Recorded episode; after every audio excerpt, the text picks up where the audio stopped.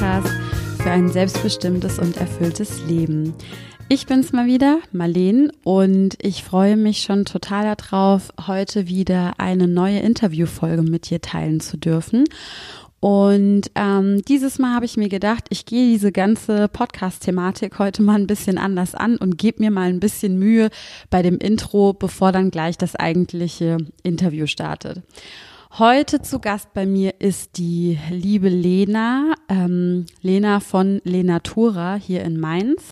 Lena ist Ernährungstherapeutin und Ayurveda Life Coach und hat ihre eigene Marke Lenatura ins Leben gerufen. Sie selbst hat einige, ja, leider nicht ganz so schöne Erfahrungen im gesundheitlichen Bereich gemacht und dann eben basierend auf ihren Erfahrungen ihren eigenen Weg gefunden und gibt dieses Wissen nun in Form von ihrer Ernährungstherapie und auch von ihrer ayurvedischen Lebensberatung an andere Menschen weiter. Ähm, zu finden ist sie in der Regel, wenn nicht gerade wegen Corona alles geschlossen ist, im Einklang. Dort hat sie letztes Jahr mit ihrer Partnerin Ute Franz von Ute Franz Yoga den Einklang ähm, ins Leben gerufen und äh, dort hat sie eben auch ihren kleinen ähm, Raum, in dem sie ihre Gespräche führt, auch regelmäßig ihren Podcast ähm, aufnimmt. Ähm, ihr Podcast heißt übrigens Unbeschwert ernährt. Wenn du möchtest, kannst du da auch gerne mal vorbeischauen, um ein bisschen mehr über Lena zu erfahren. Und mehr wirst du ja jetzt auch gleich in unserem Interview erfahren. Und bis dahin wünsche ich dir einfach super viel Spaß, hoffe, dass es dich genauso inspiriert wie mich. Und wenn dir der Podcast gut gefällt und du vielleicht auch noch Fragen an Lena hast oder Fragen an mich hast, dann äh, freue ich mich sehr, wenn du uns einfach kontaktierst und ähm, mich erreichst du zum Beispiel über Instagram, ähm, Modern Sanga und ähm, ja, wünsche dir jetzt einfach erstmal viel Spaß. Hallo liebe Lena. Hallo Marleen. ich freue mich total, dass du heute da bist und ähm, bevor wir jetzt gleich so richtig ins Eingemachte einsteigen, würde ich ähm, ja, dich bitten, ob du dich vielleicht einfach noch mal kurz in deinen Worten, in deiner eigenen Form vorstellen und ähm, ähm, ja, dich vorstellen kannst. Ja, sehr gerne. Ich freue mich, dass ich heute bei dir ähm, im Podcast sein darf und dass wir ein bisschen Zeit zusammen verbringen. Mein Name ist Lena, ich bin Ernährungstherapeutin und habe mich im Gebiet Ayurveda ähm, ja, wiedergefunden oder zu Hause ähm, oder angekommen gefühlt und vereine das gerade in Einklang in Mainz, den vielleicht schon den einen oder anderen ja, oder beim Vorbeifahren in der Kaiserstraße gesichtet hat. Ähm, genau, mit der Ute ähm, Franz von Ute Franz Yoga haben wir den gegründet vor, vor einem Jahr schon. Und genau, da gehe ich so meiner Leidenschaft nach, wirklich meiner Berufung.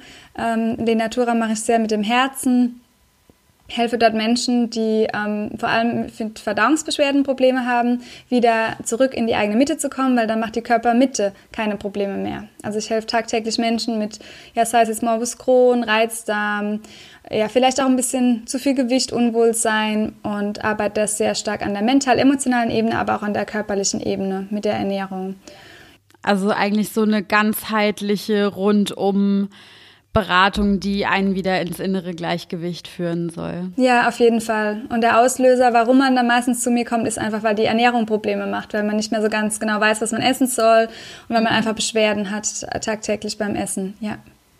So toll. Ich ähm, muss sagen, ich kenne Lena noch nicht so gut, aber hoffe, dich vielleicht in Zukunft besser kennenlernen zu dürfen und beobachte dein Tun und Schaffen ja auch über Ute und über im Einklang ähm, schon jetzt seit einigen Monaten und finde das so toll, was du machst. Ich liebe deinen Podcast und liebe auch deine Kanäle und ähm, finde, man sieht dir das einfach an, dass du das so mit Herz und Seele lebst.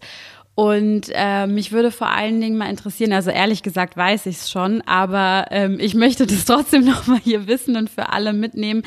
Wie bist du zu dem Thema Ernährungsberatung, Ernährungstherapie gekommen? Also was hat dich dazu bewegt, diesen Weg überhaupt einzuschlagen? Ja, also ursprünglich ähm, habe ich schon ganz lange den Drang in mir, was mit Ernährung zu machen und auch in, in der Abi-Zeitung stand damals schon, möchte Sport und Ernährung studieren.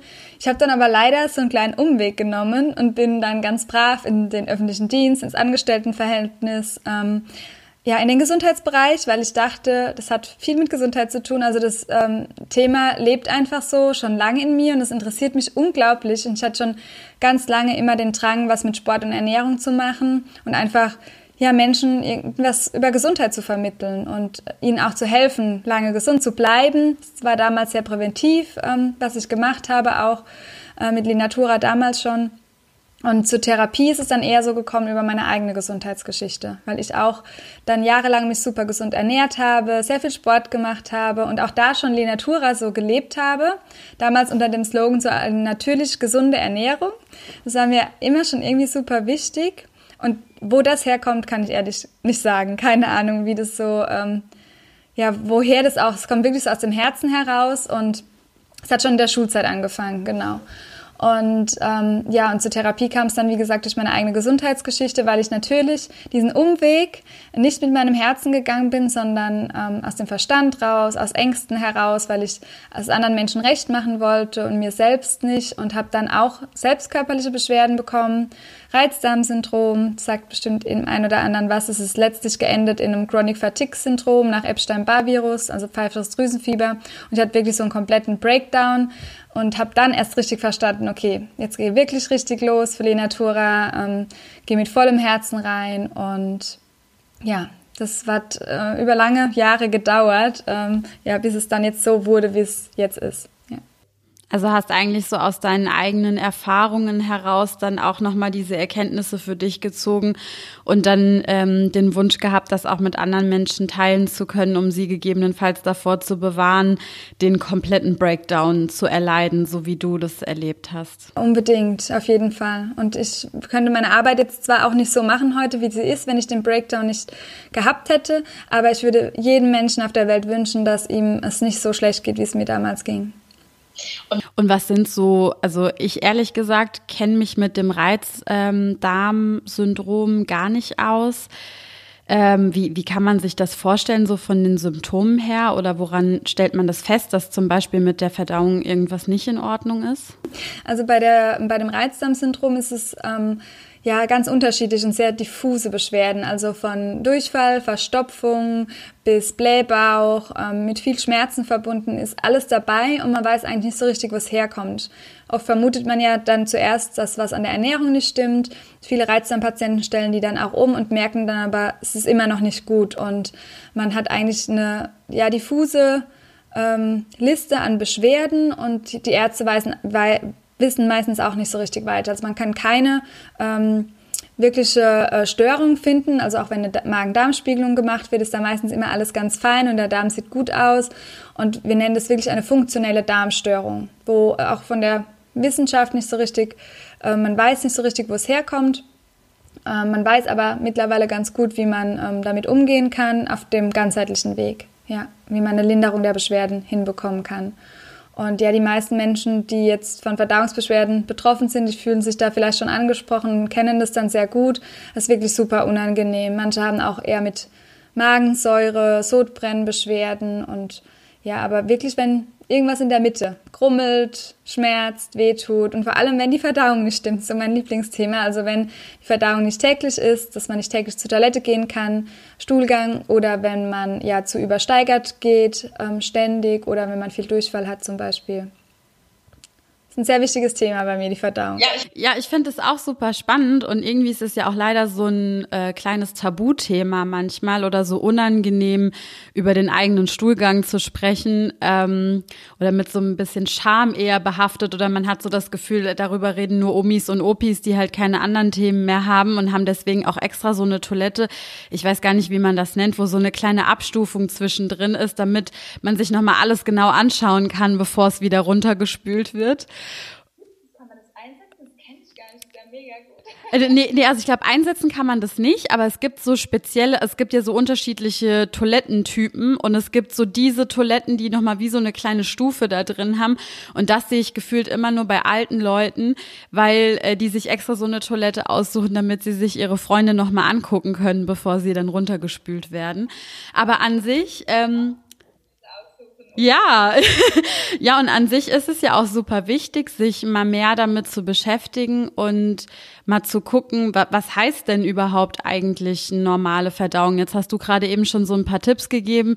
Ähm, einmal am Tag, jetzt nicht zu oft, aber auch nicht zu viel, nicht zu fest, nicht zu weich. Und ähm, das heißt, das sind eigentlich schon mal ganz gute Indikatoren, an denen man von sich aus festmachen kann, ist mit mir oder mit meiner Verdauung alles in Ordnung? Oder äh, andere Tipps, auf die man achten kann? Ja, nee, ich sage immer so ein bis zweimal täglich, hellbraun in der Konsistenz von Zahnpasta oder einer reifen Banane. Das ist so das Beste. Das ist, das ist groß. Nat das natürlich richtig cool, wenn man dann so eine Toilette hat, wo man das auch beobachten kann. Also ich feiere diese Toiletten, die sind echt gut. Großartig. Und ähm, wenn es jetzt mal, also ich meine, ich denke, mal ist es ja auch irgendwie normal, je nachdem, ob man vielleicht zu wenig getrunken hat, ob man irgendwie viel Sport gemacht hat, ob man was gegessen hat, was einem nicht so gut bekommen ist oder was man halt nicht so gut verträgt, weicht es natürlich mit Sicherheit das ein oder andere Mal von diesem optimalen, ähm, was du gerade eben benannt hast, äh, ab. Und ab wann würdest du sagen, wird es irgendwie bedenklich? Mhm. Ja, wenn das natürlich ähm, heftige Durchfälle sind, die länger anhalten, das kennt jeder wenn er mal eine Magen-Darm-Grippe hatte, sollte man nach drei, vier Tagen auf jeden Fall mal zum Arzt gehen. Ähm, bei Verstopfung spricht man eigentlich davon, wenn ähm, sogar schulmedizinisch oder ähm, von der Diagnoseschlüsselung her, wenn man wirklich so nur alle drei Tage zur Toilette gehen kann und das über einen längeren Zeitraum auch von mehreren Wochen. Und vom Reizdarmsyndrom sprechen wir, wenn die Beschwerden, also wenn abgeklärt wurde, dass nichts ähm, also wenn keine Störung da ist, keine strukturelle Störung, wenn da alles fein ist ähm, und die funktionelle Störung länger wie sechs Monate anhält, dann hat man oftmals wird man dann mit Reizdarm diagnostiziert. Und ich würde aber jedem empfehlen, ich finde, äh, man muss nicht ähm, sich unwohl fühlen. Also wenn jemand schon sich unwohl fühlt, ähm, weil er sich ständig beschwert fühlt und Völlegefühle hat, ähm, ja, so mit dem eigenen Bewusstsein da zu gehen, dann kann man da einfach mal danach schauen und gucken lassen. Aber ich bin auch immer sehr der Freund davon, dass man nicht sich überoptimiert und sich keine Angst machen lässt. Also wenn jetzt jemand sagt, oh Gott, ich kann aber nur alle zwei Tage, aber ich fühle mich total fein, das ist schon jahrelang oder immer so bei mir, mir geht's aber richtig gut, dann ist da auch alles in Ordnung. Also da ähm, sich auf keinen Fall Angst machen lassen und Gerade im Bereich Ayurveda wird das bei vielen auch so überbewertet und man will dann alles perfekt machen. Und wenn man einmal nicht am Tag zur Toilette kann, hellbraun in der Konsistenz von Zahnpasta, dann kriegt man schon die Krise, manche Ayurvedis. Also da würde ich auch wirklich ganz ähm, die Kirche im Dorf lassen und sehr, sehr gelassen bleiben und entspannt bleiben, weil das ist letztendlich das Wichtigste für unseren Körper, für unsere Gesundheit, damit unsere Selbstheilungskräfte ähm, arbeiten können. Und ja, aber mit dem eigenen Wohlbefinden und mit dem, gut, mit dem guten Menschenverstand zu gehen. Ja. Und ansonsten ja. gerne mal ähm, nachfragen bei Menschen, die sich auskennen. Da findet man dann auch Rat und Hilfe. Cool.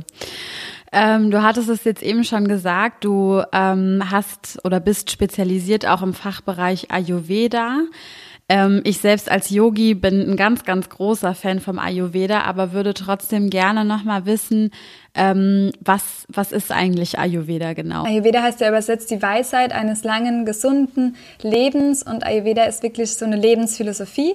Nicht nur die Ernährung, wobei Ayurveda in der Ernährung sehr stark ist, ein sehr großes ähm, Gebiet hat.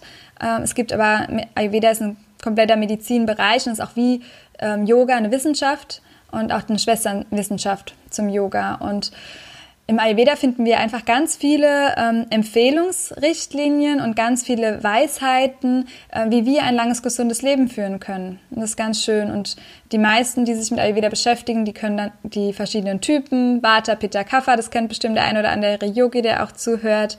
Und ja, die Ayurveda-Ernährung ist einfach ein großes Gebiet, aber es gehört noch so viel mehr dazu, zum Ayurveda. Und ich würde es wirklich so als schönen Lebensstil bezeichnen. Also das ist wirklich eine Bereicherung für alle Lebenslagen und für alle Lebensbereiche. Also einfach nur, damit man sich das vielleicht so ein bisschen ähm, besser vorstellen kann. Neben Ernährung, was sind noch so andere Bereiche in, also wenn, wenn du jetzt so eine ayurvedische Beratung ähm, mit jemandem machst. Wie gehst du da vor oder auf welche Aspekte guckst du dann da bei dem jeweiligen? Ja, also es gibt eine Konstitutionsbestimmung im Ayurveda, die man macht. Und da spürt man schon anhand der Fragen, da geht es um körperliche Aspekte, aber da geht es auch ganz viel um das Mentale, wie sind meine Gedanken, wie bin ich drauf, bin ich ein kreativer Mensch oder bin ich eher ein Genießer des Lebens. Ähm, und dann wird Puls gemessen ähm, meistens, es wird sich die Zunge angeschaut, es wird sich aber auch das ganze Antlitz, die Augen angeschaut und wirklich so der Mensch wird immer im Ganzen gesehen im Ayurveda. Und dann arbeitet man halt an den verschiedenen Bereichen, ähm, wo einfach gerade Bedarf ist. Und wenn wir so die Ayurveda-Zweige anschauen, gibt es im Ayurveda genauso wie in der westlichen Medizin, es gibt Psychotherapie, es gibt sogar Chirurgie und es gibt aber auch die Ernährung, es gibt die Phytotherapie, die ist sehr groß, also alles ähm, pflanzliche, Kräuterheilkunde und so weiter. Also es ist wirklich ein, ganz eine eigene Medizin und eine eigene Wissenschaft für sich, in der man für alles was finden kann. Ähm, in, in, Indien wird es ja auch so genutzt, wirklich, die gehen zum Ayurveda-Arzt statt zu einem normalen ähm, Arzt wie wir. Allerdings ähm, finde ich es für uns ähm, eine schöne Ergänzung, weil wir es auch hier nur präventiv eigentlich nutzen dürfen.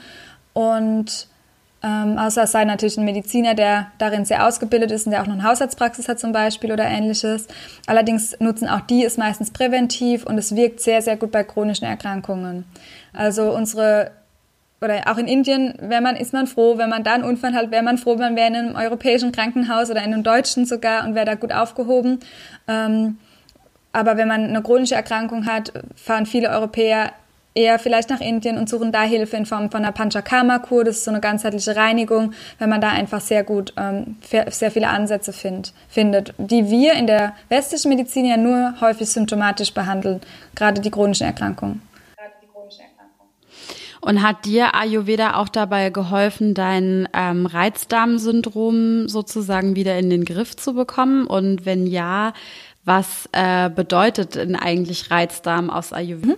Aus ayurvedischer Sicht ähm, bedeutet es einfach nur, dass das Verdauungsfeuer nicht ausgeglichen ist.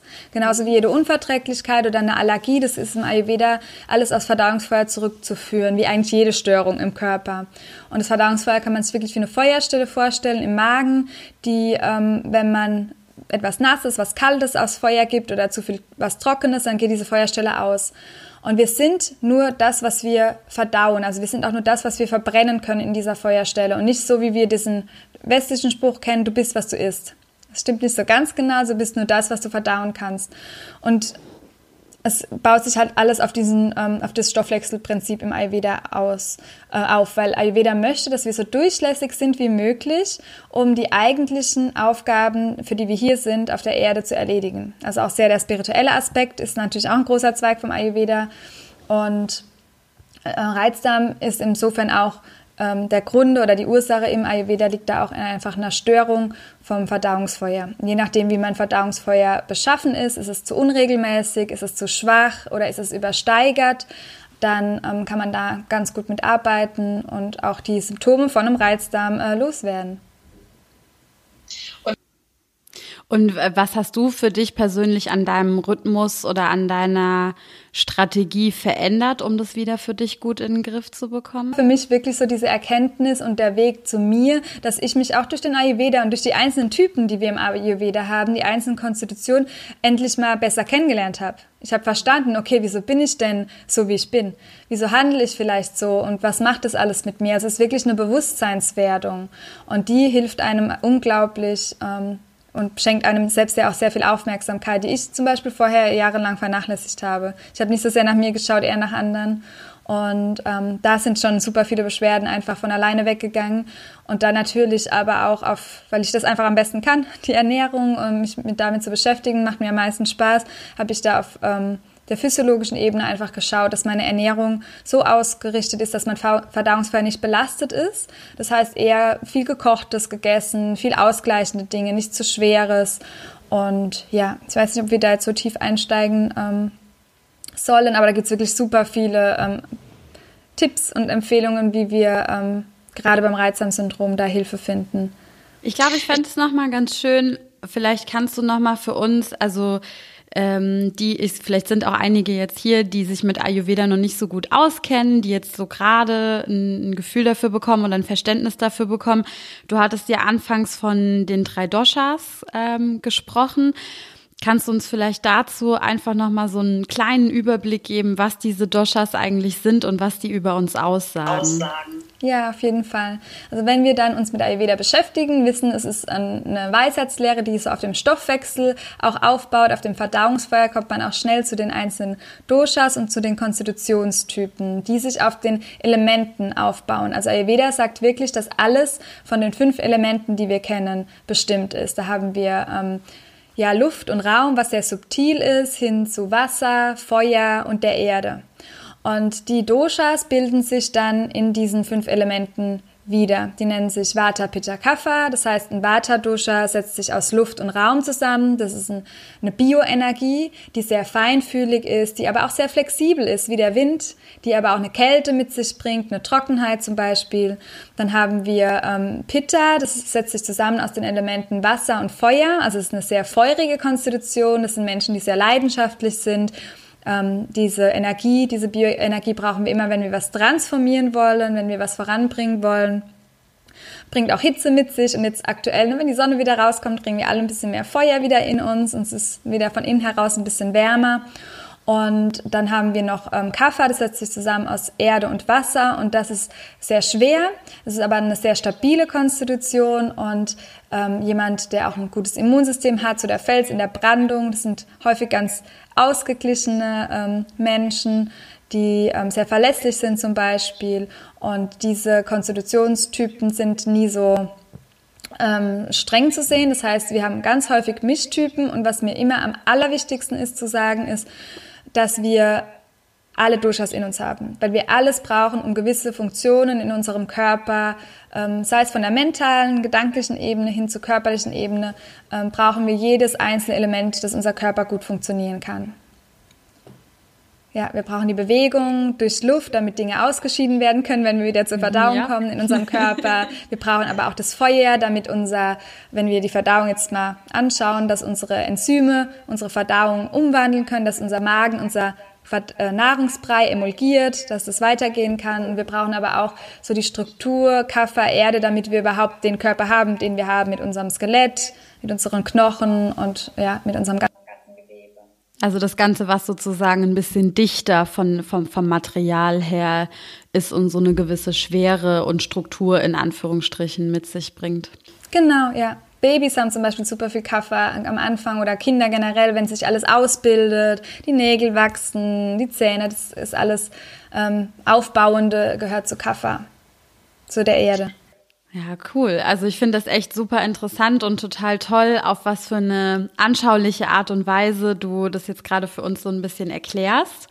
Und jetzt ist es ja so, dass ähm, mein Podcast Erfolgsgeschichten heißt. Und mich würde jetzt vor allen Dingen mal interessieren, wie man eigentlich vielleicht aus ayurvedischer Sicht Erfolg definieren könnte. Mhm. Ja, das habe ich ähm, gesehen oder beziehungsweise gelesen ähm, vorab, dass du ähm, die Frage stellen magst und fand ich super spannend, weil ich mir darüber noch nie so Gedanken gemacht habe und auch ich habe mich auch gefreut, dass du ähm, mich eingeladen hast, weil das Thema Erfolg gar nicht so eine große Rolle für mich spielt, beziehungsweise der Wert in meinem Wertesystem nicht so vorhanden ist. Und ich aber dann mir mal einfach überlegt habe, heute Morgen beim Laufen, ähm, was Erfolg für mich so bedeutet, beziehungsweise eher, was es aus ayurvedischer Sicht bedeuten könnte. Und äh, ich glaube, im Ayurveda äh, ist Erfolg definitiv ähm, für jeden was Eigenes und im Ayurveda wird, glaube ich, nicht so sehr von Erfolg gesprochen, sondern eher von diesem Weg, den man erreichen darf, von dieser Bewusstseinswerdung. Und wenn ich es jetzt als Westler beschreiben müsste, was ist denn laut Ayurveda Erfolg, dann denke ich, würde es ganz passend sein zu sagen, dass wir im Ayurveda den Menschen einfach auf diesem Weg oder in sozusagen bestmöglich so unterstützen, damit er frei werden kann von diesem äh, körperlichen Leid und von dieser Last, so wie es ja auch im Yoga gilt. Also dieses ins innere Gleichgewicht finden, diesen inneren Frieden finden, den wir alle wollen, das denke ich, würde im großen Sinne dann als ayurvedischen Volk, äh, Erfolg bezeichnet werden können.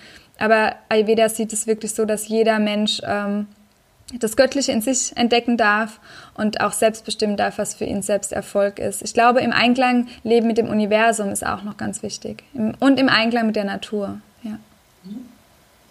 Ich finde es so, finde es so schön. Ähm, vielleicht kannst du auch gleich noch mal ein bisschen was zu deinen eigenen Gedanken zum Thema Erfolg nennen. Ich habe einfach die Erfahrung gemacht, ähm, dass Erfolg so ein Wort ist, das in unserer Gesellschaft eine bestimmte Prägung bekommen hat oder mit bestimmten Werten oder Bildern oder Gefühlen assoziiert ist und dass man, also zumindest ging es mir früher einfach so, an das schnelle Auto, das große Haus, also eigentlich eher so an finanzielle oder materielle Werte denkt. Und ähm, letzten Endes ist es aber so, dass Erfolg ja eine total individuelle Sache ist, dass man ja für sich selbst entscheiden kann, ähm, okay, ähm, Person A fühlt sich erfolgreich, wenn er oder sie viermal im Jahr eine Fernreise machen kann und Person B fühlt sich erfolgreich, wenn er oder sie mit einem Campervan einfach die ganze Zeit durch die Gegend fährt und eine andere Person fühlt sich wiederum erfolgreich, wenn ähm, er oder sie einfach sehr viel Zeit mit seinen Kindern oder mit seiner Familie verbringen kann. Also ich glaube, dass es da ja ganz viele unterschiedliche Definitionen gibt und dass man dann ja aber auch trotzdem, wenn man sich mal bewusst darüber geworden ist, was denn jetzt nun die eigene Erfolgsdefinition ist und versucht, die auch für sich zu erreichen und umzusetzen, man dann ja auch mit Stolz sagen kann, ich fühle mich total erfolgreich in dem, was ich mache. Und ähm, ist ja voll schön, wie du es erklärt hast. Was ich für mich jetzt so am meisten mit rausnehme, ist, dass aus ayurvedischer Sicht Erfolg so ein Stück weit Balance und Ausgeglichenheit bedeutet. Also eben herauszufinden, wer bin ich als Individuum, was ist meine Konstitution, was ist vielleicht gerade ins Ungleichgewicht geraten und was kann ich tun, um wieder ins Gleichgewicht zu kommen, damit ich meine Aufgabe hier auf Erden ähm, angemessen oder so gut wie möglich erfüllen kann und im Einklang sein kann. Was mir jetzt noch kommt, ähm, wie du gesagt hast, von Gefühl. Erf Erfolg fühlt sich für den einen oder anderen so an. Also ich glaube, dass dann im Ayurveda wirklich Erfolg so gesehen werden darf, dass wir erstmal spüren, wie sich das für uns anfühlt. Und da wünscht sich der Ayurveda, dass jeder dieses innere Glück und diese Zufriedenheit spürt und dass wir wegkommen von dieser Anhaftung, was ja das Ego eher ist, ähm, von dieser Anhaftung von außen, dass wir unabhängig sind von allem im Außen und dass wir in uns dieses innere Glück spüren und merken, wir brauchen dazu überhaupt nichts. Wir brauchen ja. da kein fettes Auto, wir brauchen kein erfolgreiches Business dazu, ähm, ja, keine Identifizierung. Und ja, ich glaube, so wirklich das Gefühl, und das finde ich jetzt ganz schön, dass jeder einfach mal reinspüren kann, ähm, wie fühlt sich denn Erfolg an? Ja, und weil ich denke auch, Erfolg ist bei mir auch eher so, Erfolg, Erfolg ist, was ist Erfolg? Aber wenn man spürt, wie man sich auch wohlfühlt in dem inneren Gleichgewicht, dann ist es wirklich, ja, kann man das so sehen als Erfolg. Ich denke auch zum Beispiel allein, also ich war ähm, 2018 zwei Monate lang auf Bali und habe da ja auch meine Yogalehrerausbildung gemacht und ähm, kannte mich damals mit Ayurveda und so noch nicht so gut aus. Ich habe schon gemerkt, dass ich so vom Typ her eher ein bisschen feuriger Typ bin und ähm, dass bei mir zum Beispiel vom Magen her ich sehr schnell übersäuer oder eher dazu tendiere, wenn es mir nicht so gut geht, Durchfall zum Beispiel zu bekommen. So, jetzt ist es raus. Alle wissen jetzt über mich Bescheid.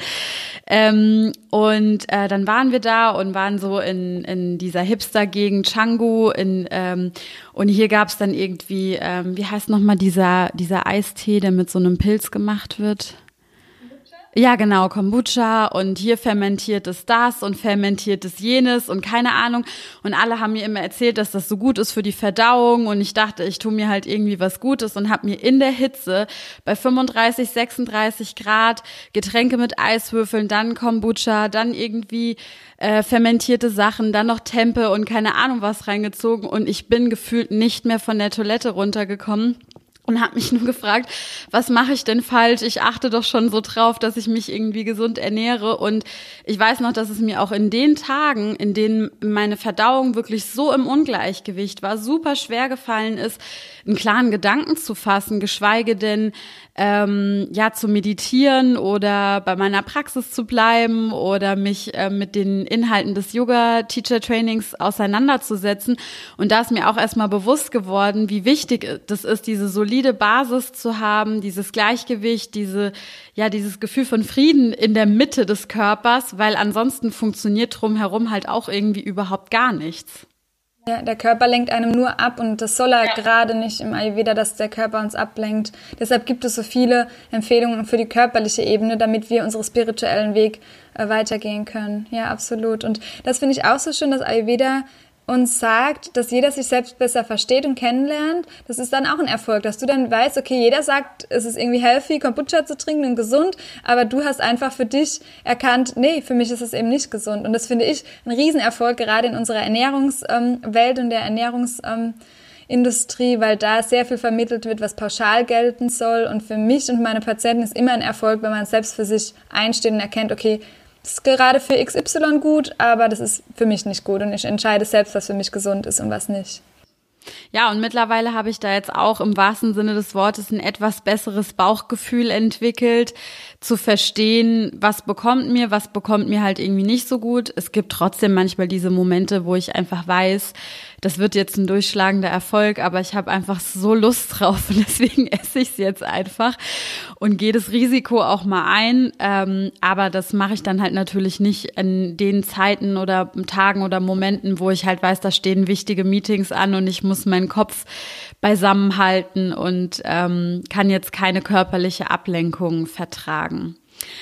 Ähm, ja, in unserem Vorgespräch hattest du mir nämlich auch schon was super Interessantes erzählt, dass es ja im Ayurveda nicht nur um die menschlichen Zyklen und Rhythmen so, so geht, sondern dass auch quasi unser gesamtes Lebensalter, also du hattest es jetzt schon erwähnt bei den Kindern, das Kindesalter ist die Kafferzeit und ähm, ich nehme mal da, äh, nehme mal an, dass wenn wir irgendwann aus dem Kindesalter rauskommen, dass wir dann wahrscheinlich in die feurige Zeit irgendwann übergehen, während wir, wenn wir dann älter werden, gebrechlicher und trockener und luftiger, also ähm, mehr in die Watterzeit übergehen. Ähm, und du hattest mir in unserem Vorgespräch auch schon erzählt, dass es auch solche Zyklen in der Woche oder am Tag gibt. Und dass du auch dieses Wissen so ein Stück weit mit in deinen beruflichen Alltag als Unternehmerin mit integriert hast. Und das würde mich natürlich auch voll interessieren, was du da so für Tipps hast, auf die man so grundsätzlich achten kann. Ja, auf jeden Fall. Also es gibt so die Dosha-Uhr für alle, die das interessiert. Da kann man auch für seine eigene Gesundheit mal schauen, wann herrscht denn da das Feuer am meisten vor, um die Mittagszeit. Das heißt, da kann ich am besten die schwer verdaulichste Mahlzeit essen. Und ähm, wenn ich so meinen Tag schon so ein bisschen ausrichte mit meiner Ernährung, fühle ich mich natürlich auch besser, bin ausgeglichener und kann dann auch ähm, diese Prinzipien, so habe ich es dann gemacht, äh, in der Selbstständigkeit oder bin da immer dabei, versuche das, ähm, einfach auf meine Tage auszurichten. Also diese Naturelemente bestimmen halt immer alles. Es wie im Sommer herrscht mehr Pitterzeit vor, zum Beispiel in unserer Lebensmitte, also wenn wir das Feurige haben und auch zur ähm, Tagesmitte herrscht mehr Feuer vor. Und dann kann ich mir dann auch vorstellen, wenn ich um die Mittagszeit mehr Feuer habe, dass ich da eher Projekte, eher ins Außen gehen, wie wir jetzt das Podcast-Interview machen. Das ist eher um die Mittagszeit, da haben wir beide Feuer, das sind wir ja, können wir was auf die Beine stellen einfach. Und wie wir den Einklang zum Beispiel aufgebaut haben, die Ute und ich, und renoviert und das ganze Projekt ans Laufen gebracht haben, da haben wir auch Feuer gebraucht. Da braucht es diese Pitta-Energie, die ist unbedingt nötig. Ähm, genauso wie bei uns Frauen braucht es auch immer um den Eisprung herum, zum Beispiel Pitta und Feuer. Also es bestimmt wirklich komplette Lebenszyklen, Tageszyklen. Und ich handhabe das so, dass ich versuche, meine äh, Termine einfach ähm, an Tagen zu legen. Also ich habe jetzt nicht nur Mittagsernährungstherapie, das wird nicht so funktionieren. Es wäre wahrscheinlich ganz äh, gesund für ähm, meine eigene Gesundheit, für die Gesundheit der Patienten. Aber da wir ja noch in unserer Gesellschaft leben, klappt das nicht. Das heißt, ähm, ich mache die Pitta-Tage immer. Ich habe Patiententage, wo ich wirklich null Patiententermine mache und dann aber auch Tage, wo ich eher Dinge mache, die Struktur brauchen, sei es jetzt Buchhaltung, Steuern, Dinge, die vielleicht auch mir schwerer fallen. Ich habe sehr viel Warteanteile, ähm, sehr Struktur benötigen und die ähm, versuche ich dann an anderen Tagen zu machen, dass ich einfach, wenn ich jetzt viel in Terminen, viel in Kommunikation bin und im Außen, dass ich da in dieser Energie bleiben kann. Das fällt mir zum Beispiel jetzt leichter, damit ich dann andere Tage habe, wo ich weiß, okay, heute ist einfach sehr viel Erde angesagt oder heute ist eher Kreativität angesagt, heute ist vielleicht auch mal ein bisschen chaotischer, dann darf das auch sein. Die Tage gibt es auch. Und ich plane mir das wirklich so wochenweise ein. Und das heißt, ähm, also du hattest es jetzt schon erwähnt, die Tagesmitte ist so die Pitta-Zeit, die bietet sich dann gut an, zum einen für die Hauptmahlzeit, zum anderen aber auch für Workshops oder Interviews oder Kommunikation mit anderen.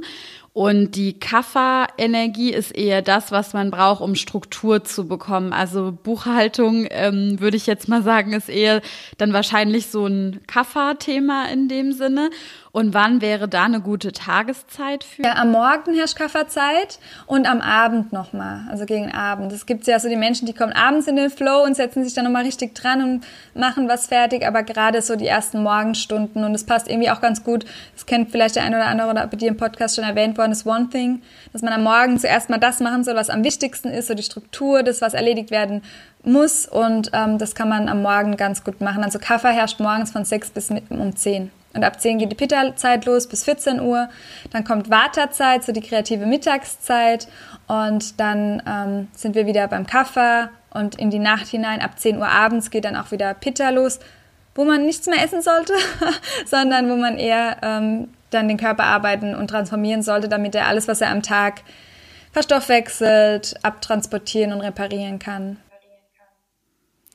Und ähm, hat es auch was so mit der mentalen Verdauung teilweise zu tun, die da so stattfindet? Also ich meine, ich kann mir vorstellen, wir nehmen ja auch den Tag über unfassbar viele Eindrücke und äh, neue Informationen und Dinge auf, die müssen ja wahrscheinlich auch ein Stück weit auf mentaler Ebene verdaut werden in, in dem Sinne. Findet das dann quasi nachts in der Pitta-Zeit statt oder? Das Unterbewusstsein ist sehr aktiv nachts. Das kennt der eine oder andere, wenn er mal wach schreckt oder viel Träume, viel lebhafte Träume hat. Und da kommt es auch wieder darauf an, was für ein Typ ich bin. Aber das hat auf jeden Fall ähm, eine, spielt eine große Rolle. Genauso wie das dann ähm, ab zwei Uhr nachts die Wartezeit losgeht. Das heißt Luft und ähm, der Raum das Element geht oder beide Elemente gehen hoch und es hilft uns bei der Ausscheidung, weil wir ja dann am besten Fall morgen zur Toilette gehen können, hilft uns bei der Ausscheidung auf körperlicher Ebene, aber lässt auch viele Menschen wach liegen in der Zeit, weil einfach die Gedanken auch wieder mehr losgehen und das, was so verdaut wurde, wieder ein bisschen höher rückt, wieder mehr ins Bewusstsein rückt und wir dann dadurch vielleicht auch mal wach liegen mit Gedankenkreisen beispielsweise. Das ist dann eher so die Morgenstunden, wenn Vata wieder vorherrscht. Ich bin, ich bin letzten Endes eigentlich ein sehr guter Schläfer, aber witzigerweise bin ich gerade letzte, äh, letzte Nacht um drei Uhr wach geworden und war hellwach. Und ich habe einfach da gelegen und es ist nichts passiert. Ich habe nichts Schlimmes geträumt. Ich habe keine Ahnung, woher es kam. Ich war auf einmal wach und habe mich gefühlt eine halbe Stunde lang von links nach rechts gewälzt und gedreht und gewendet wie so ein ähm, Fisch in der Pfanne und habe versucht wieder einzuschlafen und es hat überhaupt nicht funktioniert und dann dachte ich mir, na egal, und habe das Licht angemacht und habe angefangen zu lesen und irgendwann bin ich davon dann wieder müde geworden. Aber gibt's da auch irgendwie so Tipps, wenn man plötzlich nachts wach wird oder merkt, dass man grundsätzlich mit dem Schlafen irgendwie so ein paar Probleme hat? Was man machen kann, um das wieder besser in den Griff zu bekommen? Also an Schlafproblemen ist meistens Vata äh, mitbeteiligt, also das Element. Und wenn man dann sich noch die Organuhr anschaut, ähm, die kommt eher aus dem CCM, dann ist es ganz spannend, dass um drei Uhr zum Beispiel eher so die Leber ne, transformieren, dass man da noch so ein bisschen drauf achtet. Ähm, das kann einfach sehr hilfreich sein. Und dann würde ich dann empfehlen, wenn es immer um dieselbe Uhrzeit ist, dass man das einfach mal beobachtet. Wenn es immer zur Leberzeit ist, braucht die Leber vielleicht ein bisschen Hilfe bei der Entgiftung, Unterstützung, vielleicht mit Bitterstoffen, vielleicht aber auch einen schönen Leberwickel am Abend vorm Schlafengehen, ähm, dass man da unterstützt und generell Water runterholt, indem man mehr Erde einbaut. Gerade am Abend ist es wichtig, dass wir mehr ähm, in die Erde, in die Ruhe kommen, nicht mehr zu viel in Gedanken sind. Den Hormonhaushalt, der möchte, dass wir nicht mehr so viel Blaulicht ausgesetzt sind, weil sonst die Melatoninproduktion, die Hormonproduktion, die wichtig ist fürs Schlafen, ähm, nicht angehen kann, nicht gefördert wird, sondern eher Cortisol nochmal hochgeht, was uns auch wieder wach halten lässt. Also da auch wieder sehr ganzheitlich dran zu gehen, ist wichtig. Und wenn man dann sich noch die Eigenschaften, die Elemente Vata anschaut, von Vata anschaut, das ist, haben die Eigenschaften kalt und trocken. Und wenn man dann mehr Wärme und mehr Saft, mehr ölig integriert, ist es auch noch ganz hilfreich, um generelles Vata runterzuholen. Und aktuell, in der Zeit, die wir gerade haben, ähm, wo sehr viele Sorgen herrschen, wo wir sehr ungewiss sind, ist bei uns allen Vata einfach hoch. Und ähm, da darf man einfach so ein bisschen mehr Erde integrieren, mehr in die Natur rausgehen, sich mit der Erde verbinden. Wie würde denn jetzt in dieser aktuellen Zeit, finde es auch cool, dass du das gerade nochmal angesprochen hast und so den Bezug ähm, dazu bringst, ähm, und ich jetzt bei mir feststelle, ja stimmt, ich bin tatsächlich irgendwie viel in Gedanken oder mache mir viele Sorgen und ähm, fühle mich irgendwie so ein bisschen hibbelig. Ich habe ja auch das Bedürfnis, mich mit anderen Menschen zu verknüpfen, zu verbinden, aber es gibt eine Kontaktsperre und ich darf irgendwie niemanden so richtig treffen und sehen. Wie würde denn im Moment so eine ideale, so ein idealer Tagesablauf oder so eine ideale Tagesroutine aussehen, um einerseits ein Stück weit Struktur und Erde, aber auch wiederum Feuer und Transformation und auch Raum für Kreativität und Offenheit zu haben, um so ein ganz gutes Gefühl, eine gute Balance für sich hinzubekommen. Ja, da finde ich, kommt es jetzt gerade ähm, aktuell sehr darauf an, was für einen eigenen Rucksack man trägt in Zeiten jetzt dieser ähm, Krise und dieser Pandemie, ähm, weil das natürlich eine verschiedene Voraussetzungen hat. Wenn ich jetzt, viele gibt es, die waren vorher eher so ein bisschen träge, sind nicht ganz zu Rande gekommen, waren sehr eingespannt in ihrem Job und wollen aber eigentlich noch was Privates voranbringen. Die blühen jetzt auf, die können hier Pitta, ähm, wird da losgetreten sozusagen und die kommen ins Machen, die kommen ins Tun, die setzen Dinge um, die sie vorher nicht gemacht haben. Ähm, die hatten vielleicht vorher so ein bisschen zu viel Kaffee. Menschen, die aber vorher sehr ängstlich waren, die jetzt noch Nachrichten schauen, die kriegen noch mehr Ängste und Sorgen. Also da ist es wirklich sehr, sehr individuell, was man braucht. Und da würde ich schon empfehlen, dass man in die Ruhe, in die Stille geht und da wirklich auf sich hört, was da das Beste für einen ist. Brauche ich das wirklich, dass ich jeden Tag Nachrichten gucke, mich mit Menschen beschäftige, die nur davon reden, viel Angst verbreiten. Als ängstlicher Typ tut mir das einfach nicht gut, weil im Ayurveda gucken wir immer, dass alles intuitiv ausgeglichen wird. Und eigentlich gleicht sich der Mensch selbst auch aus und wird ins Gleichgewicht kommen. Warum wir nur dieses ganze Wissen von Ayurveda brauchen und die ganzen Empfehlungen ist, weil wir das durch unsere Gesellschaft nicht mehr sollen. Wir sollen ja funktionieren, wir sollen machen, tun. Das, ja, und Ayurveda würde sich aber intuitiv ausgleichen. Und gerade jetzt, wo wir eher zu Hause sind, ist es eigentlich eine ganz schöne Zeit, um reinzuspüren, nach innen zu schauen und zurück mehr zu der Intuition zu finden sich nicht so zu vergleichen, vielleicht nicht zu viel online zu sein ähm, und zu gucken, was brauche ich wirklich. Und dann kann ich aber nichtsdestotrotz, die Dosha-Uhr gilt ja für uns alle, dann schon meinen Tag ähm, danach ausrichten, dass ich ja morgens Dinge mache, die einfach mehr Struktur brauchen, vielleicht sei es aufräumen, vielleicht was neu strukturieren in der Wohnung, vielleicht aber auch im Homeoffice einfach die Dinge abarbeiten und dann mittags die Transformationszeit nutzen für Meetings und so weiter. Ähm, für aber auch noch was Gutes zu essen und mittags wirklich rauszugehen in die Natur, weil Vata, wenn wir alle sehr in der Luft sind, sehr viel Sorgen machen, dann brauchen wir alle mehr Erde und um die Mittagszeit, wo Vata herrscht, also von 14 bis ähm, 16 Uhr, ähm, 18 Uhr sogar, ähm, da brauchen wir einfach Erde und da ist, hilft, helfen diese Spaziergänge, die wir ja noch machen dürfen. Und das sieht man ja auch aktuell draußen, dass es jeden rauszieht, der vielleicht auch vorher nicht so spazieren gegangen ist. Und dann am Abend sollte man eher wieder Kaffee, die Ruhe, die Erde ähm, ja walten lassen und reinbringen und die nicht zu sehr stören mit nochmal Nachrichten gucken, nochmal zu sehr am Handy zu sein. Ja, das sollte man einfach so dieses dem Erdelement nachgeben. Also der Dosha-Uhr, der kann man sich so ein bisschen hingeben und jedes Element so sein lassen, wie es ist. Das ist eigentlich ganz schön. Und weil automatisch gleicht sich unser Körper danach so ein bisschen an und ähm, dann geht es uns auch besser. Und was ist so die ideale Zeit, um, um schlafen zu gehen? Ähm, vor der, wenn man gerade mit Schlafen Probleme hat, was wir jetzt vorhin hatten, ähm, vor der Wartezeit vor 10. Mhm. Also Ayurveda sagt wirklich, ähm, am besten mit Sonnenuntergang schlafen, beziehungsweise mit der Wartezeit, also vor 10 und dann auch wieder wach zu werden, wenn die Sonne aufgeht und diese Bewegung nutzen. Und es ist einfach im Ayurveda vor sechs. Also ja, es ist ein bisschen schwierig. Also ich, nach der Ayurveda-Uhr gehe ich auch nicht, also ich gehe zwar schlafen, ich stehe da nicht auf. Also ich stehe nicht vor sechs auf. Äh, aber ich gehe ziemlich früh schlafen und das hilft dem Körper schon. Ähm, genau, und da darf aber jeder auch nochmal schauen. Aber die Wartezeit ist einfach eine Zeit, die sehr bewegt ist. Und wenn man die nutzt, um vorher zur Ruhe zu kommen und zu schlafen, dann ist es auch leichter einzuschlafen vor zehn wie nach zehn. Und jeder kennt es, wenn er morgens irgendwie um sechs wach wird oder um halb sechs und ist irgendwie total fit und oh, der Wecker klingt aber erst um sieben, ich drehe mich nochmal um und dann ist man aber total gerädert. Ja. Das liegt an den Elementen, weil vorher Vata die äh, Luft da ist und die Bewegung und später Kapha eher die Schwere und die Struktur und die Stabilität. Also wäre es eigentlich ideal, vor zehn schlafen zu gehen und dann vor sechs wieder aufzustehen, um so den Wind quasi sich nochmal vom Wind aus dem Bett rauspusten zu lassen und ähm, dann in die Struktur reinzugleiten und zu starten. Das wäre laut wieder optimal, ja. Und, äh und ähm, also wenn ich das richtig verstanden habe, ist ja die, also die Sicht von Ayurveda auf Krankheiten ist ja eigentlich der Ursprung immer, dass es irgendwo ein Ungleichgewicht gibt. Das ähm, fand es auch auf Englisch irgendwie von der Sprache her so ganz schön. Auf Englisch heißt Krankheit ja Disease, also Disease, also ein, ein Bereich oder etwas, der nicht mehr äh, entspannt und im Gleichgewicht und relaxed ist, sondern halt ins Ungleichgewicht geraten ist.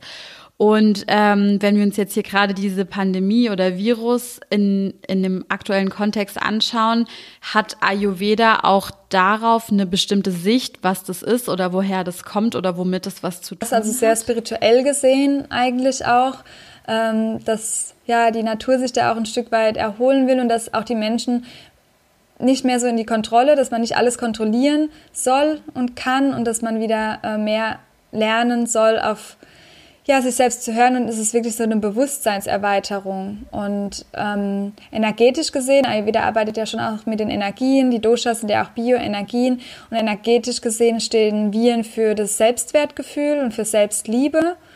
Und ähm, ja, Liebe ist im Ayurveda die beste Medizin und dass man da auch wieder hin zurückgeht. Und da kann sich jeder auch einfach mal fragen, was er, ja, in welchem Bereich man sich im Thema ähm, Selbstliebe oder Selbstwert, äh, wo man da an sich arbeiten darf. Und ja, ich würde das wirklich auch so sehen, dass man, ich habe vorhin so den Rucksack angesprochen, was jeder für sich hat, dass jeder, so schlimm es auch ist, es gibt Leute, die sind super. Ähm, getroffen, sei es jetzt mit der Selbstständigkeit oder auch mit der eigenen Gesundheit, dass man da einfach sein eigenes Learning, und das empfehle ich immer, dass man sein eigenes Learning ähm, daraus rausnimmt, weil die Seele ist nur hier, um zu lernen und so die Schule des Lebens und die geht ja auch weiter und jede Seele sucht sich halt aus, wie viel sie lernen will, gerade aktuell in dem jetzigen Leben, das wir haben und wenn man sich dem hingibt, dann ist es ähm, ja auch sehr, sehr wertvoll für die Gesundheit und für einfach mehr Leichtigkeit reinzubringen. Auch in die aktuell schwere Situation, die wir gerade haben. Und mehr ins Vertrauen zu gehen. Vor allen Dingen so ein bisschen diese Widerstände abzubauen, ne? Also ich sehe es zumindest, also ich meine, ich sehe es ja auch teilweise an mir, dass ich manchmal Widerstände aufbaue und Züge in mir habe, dass gewisse Teile von mir nicht akzeptieren wollen, dass Sachen jetzt eben nun mal so sind, wie sie sind. Und ähm, ja, witzigerweise habe ich bei mir festgestellt oder, über mich kennengelernt, dass dann mein Nacken immer steif wird oder also so die Muskeln im, im Hals und im Nacken und im Schulterbereich.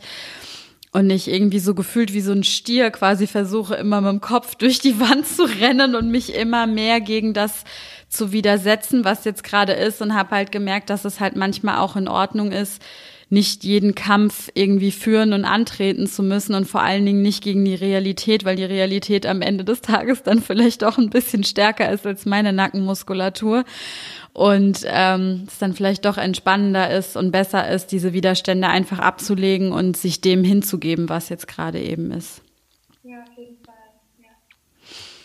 Jetzt würde mich vor allen Dingen nochmal interessieren, ähm, Lena, ich finde es so cool, das ist so ein toller Podcast. Ich lerne gerade selbst auch so super viel und muss auch sagen, äh, gerade in der Selbstständigkeit werde ich auch versuchen, diese äh, Ayurveda-Uhr mal ein bisschen mehr in meinen Alltag zu integrieren und kann es, egal ob man jetzt selbstständig ist oder nicht, wenn man die Möglichkeit hat, ein bisschen Einfluss auf seinen Tagesablauf zu nehmen, ist das, glaube ich, für jeden eine gute Sache, das einfach so bei der Planung des Tages ein bisschen im Hintergrund zu, ähm, Hinterkopf zu behalten. Ähm, du hattest ja erzählt, dass du, ähm, bevor du dich selbstständig gemacht hast, mit, ähm, also Lenatura gibt's glaube ich, schon eine ganze Weile. Den Einklang habt ihr vor einem Jahr gegründet und zuvor hast du im Gesundheitsbereich gearbeitet und dann hattest du deinen Breakdown und ja, bist so ein bisschen wieder dazu gezwungen worden, dich mit dir selbst zu beschäftigen, hast dann gemerkt, okay, ich will eigentlich was ganz anderes. Ähm, und hast dann den mutigen Schritt gewagt und dich selbstständig gemacht. Wie fühlt sich das jetzt mittlerweile für dich an? Wie hast du dich entwickelt? Was hast du Neues dazugelernt? War es die richtige Entscheidung? Wenn du so zurückblickst, wie, wie guckst du jetzt ja, auf deinen Werdegang? Ähm, also es war absolut die richtige Entscheidung. Es hat irgendwann auch mich mal jemand von der alten Arbeit gefragt, und bereust du schon? Da dachte ich mir, oh wow, nee, ich habe nach dem Tag der, der, Kündigung oder des Auflösungsvertrages keine Sekunde mehr an äh, gestern gedacht. Und es fühlt sich auch wirklich so an wie ein vorheriges Leben, als wäre es schon 100 Jahre her. Dabei ist es noch nicht lange her. und es war auf jeden Fall das Richtige.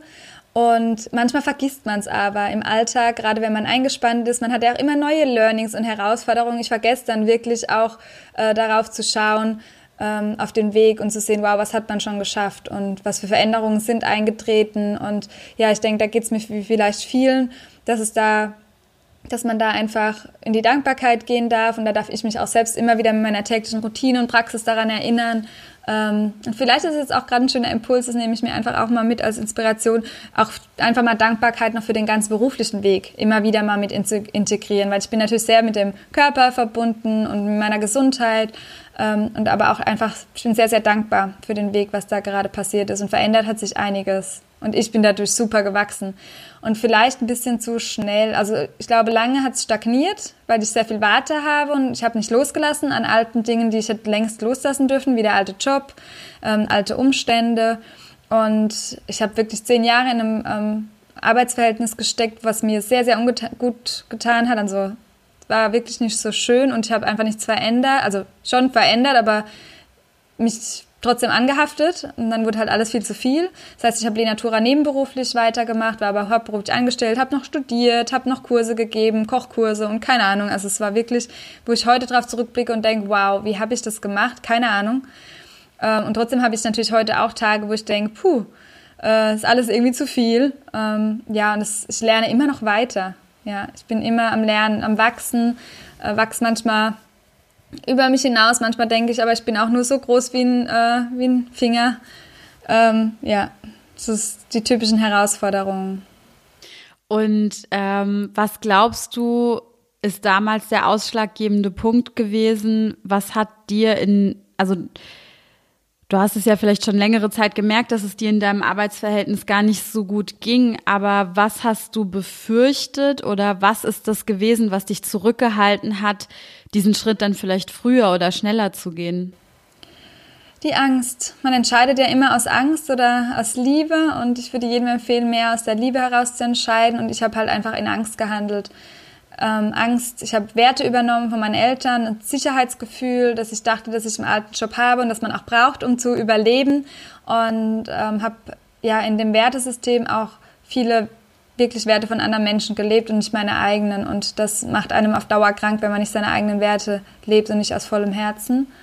Und ja, ich hatte einfach Angst, dass irgendwas Schlimmes passiert. Und so hat sich dann auch letztlich angefühlt ähm, von meinem Körper her, dass ich sehr viele Beschwerden hatte, äh, körperliche Symptome, auch Panikattacken, ähm, ja wirklich so eine existenzielle, aber auch so eine Todesangst wirklich, äh, die in mir gesteckt hat, ähm, wie ich das alte Leben losgelassen habe, weil ich dachte, oh Gott, was kommt da jetzt? Ähm, das ist jetzt wie, wie vorbei. Ja, und das war halt so dieses, dieser mutige Schritt in das Ungewisse, weil man nicht weiß, was danach kommt. Und zu spüren, ja, man lebt auch.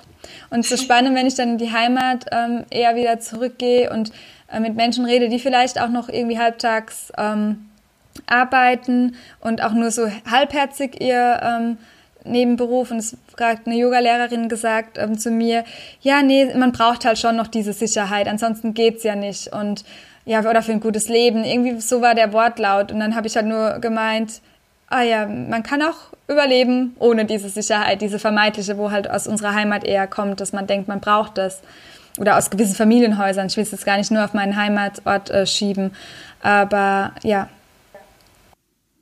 Ja, total. Und also ich meine, wir, wir sitzen hier, wir unterhalten uns, du ähm, scheinst am Leben zu sein.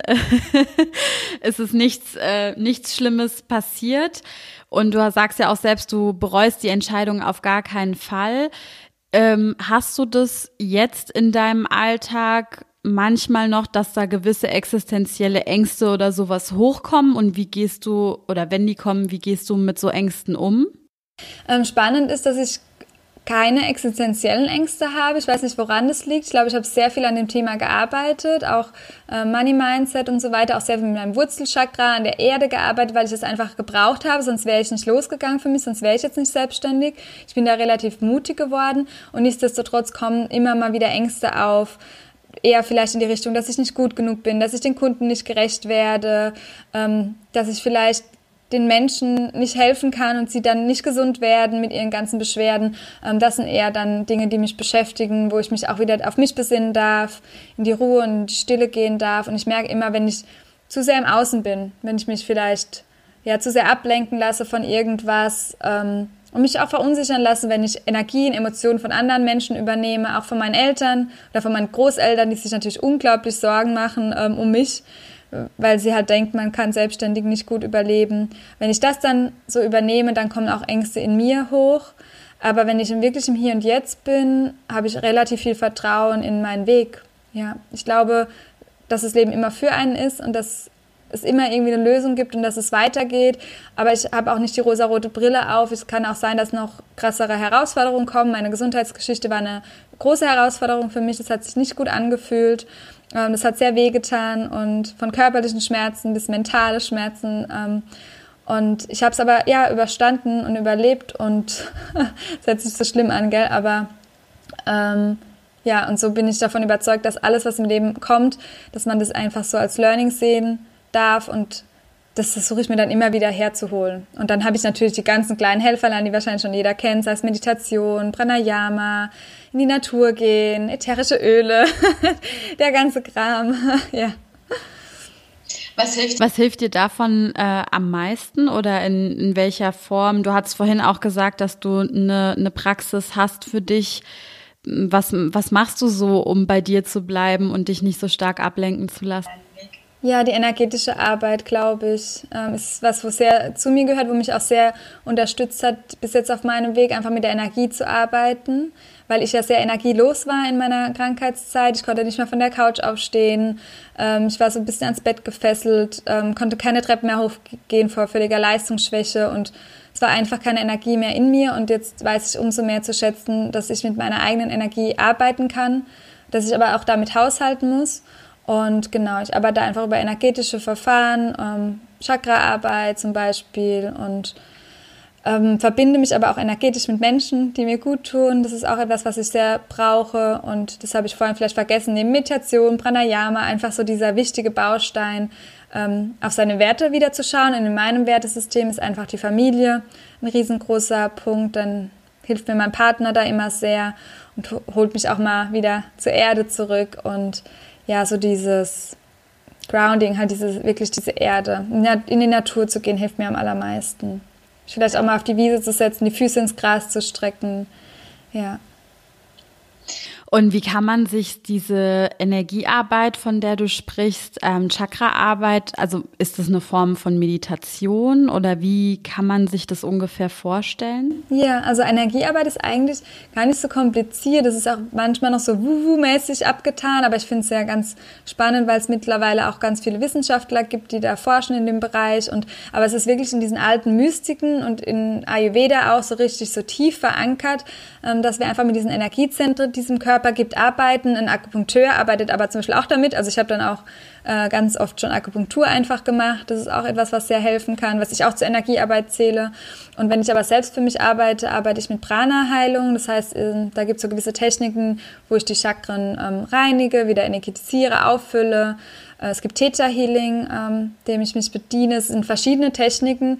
Es gibt Reiki und so weiter und so fort. Also was das, wie man damit arbeitet, darf sich da jeder selbst aussuchen, beziehungsweise wo man sich hingezogen fühlt dazu, ähm, was einen vielleicht einfach, ne, wo das Gefühl einfach passt. Manchen ist etwas zu esoterisch, manche brauchen eher das wissenschaftlich erklärt und ich sage da immer, geh damit, wo du dich gut fühlst. Und das Wichtigste aber ist einfach die Intention, dass ich jetzt etwas auf meiner energetischen Ebene verändern will. Und wenn wir uns im Yoga und im Ayurveda die Koshas anschauen, weiß ich einfach, dass Pranayama Kosha, also die Energiehülle, ein ganz, ganz wichtiger Bestandteil auch ist. Und wenn ich meine Intention da reingebe, dass ich jetzt was für meine Energie tun möchte, dann ähm, ist da schon ganz viel getan und dann braucht es einfach nur noch ähm, die Intentionen sind immer positiv sein, das ist noch ganz wichtig. Und dann braucht es einfach nur noch die Verbindung zum reinen Bewusstsein.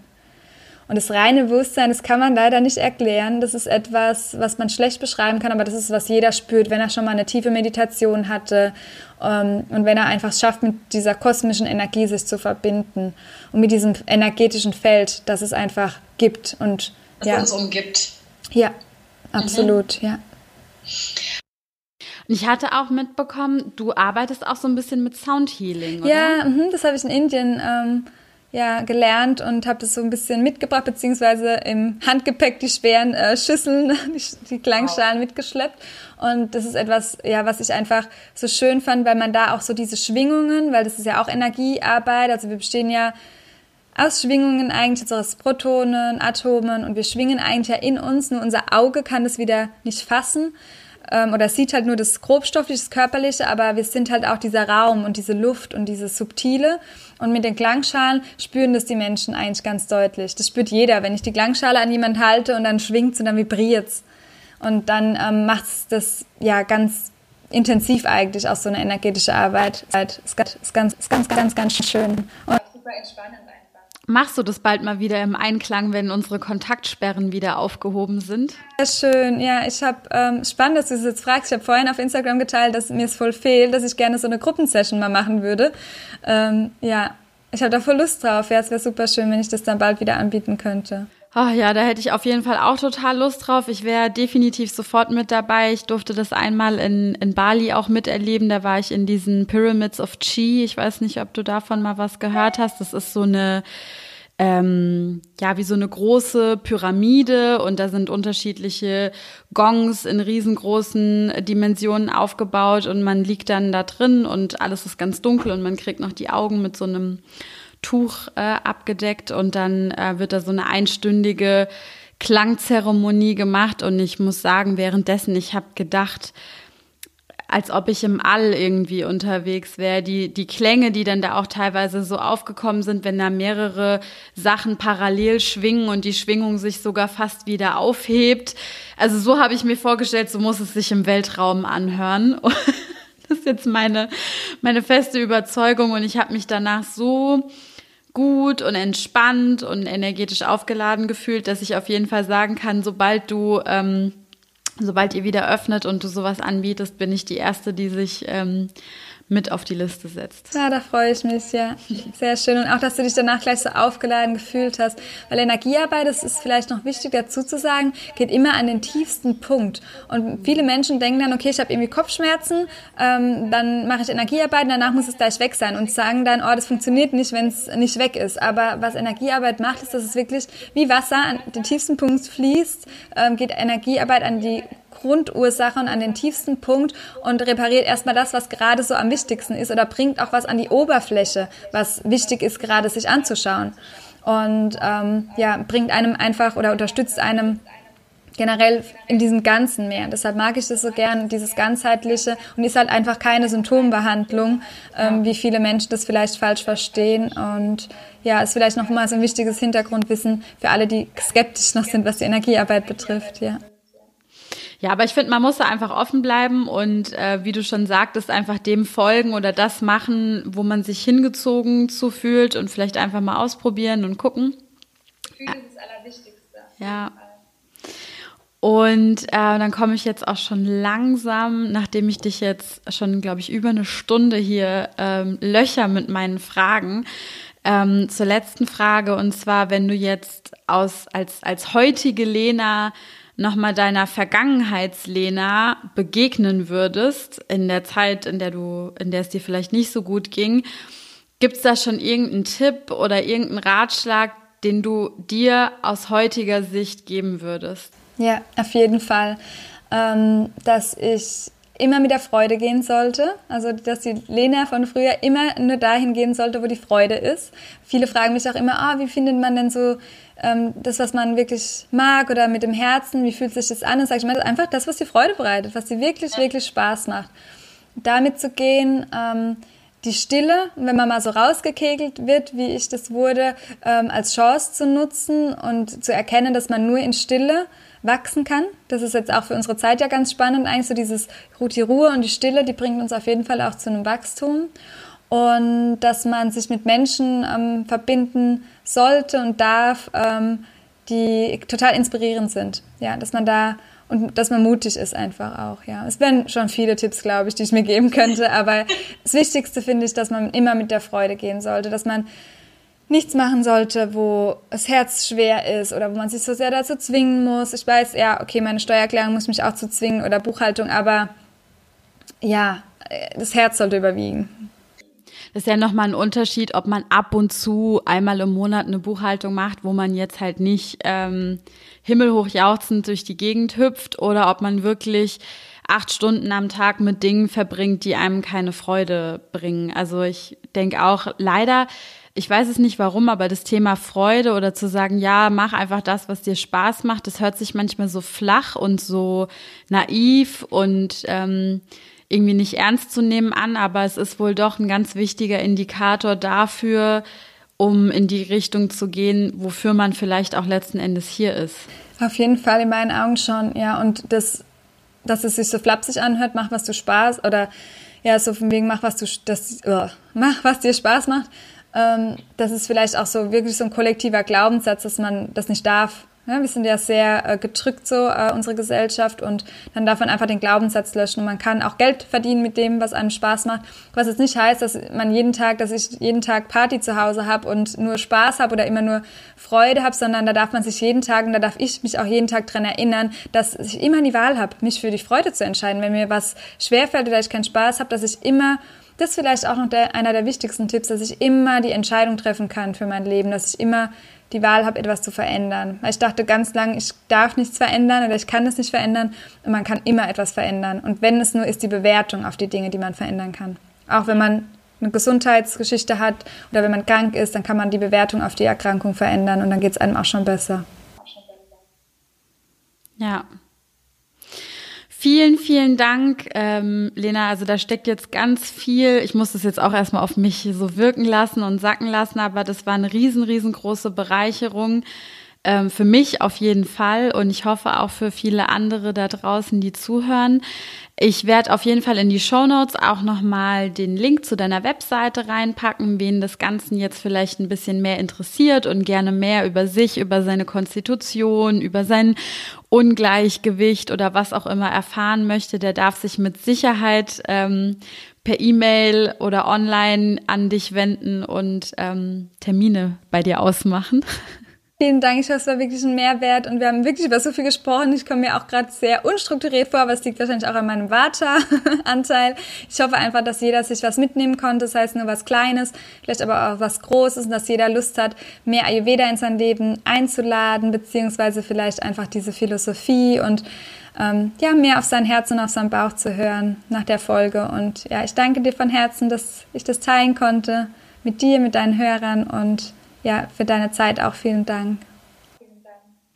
Super, vielen, vielen Dank, Lena. Ähm, ich wünsche dir jetzt erstmal noch einen schönen Tag und hoffe, dass wir uns ganz bald nach Aufhebung der Kontaktsperre vielleicht auch mal live sehen dürfen und dann spätestens ähm, zum Soundhealing im Einklang.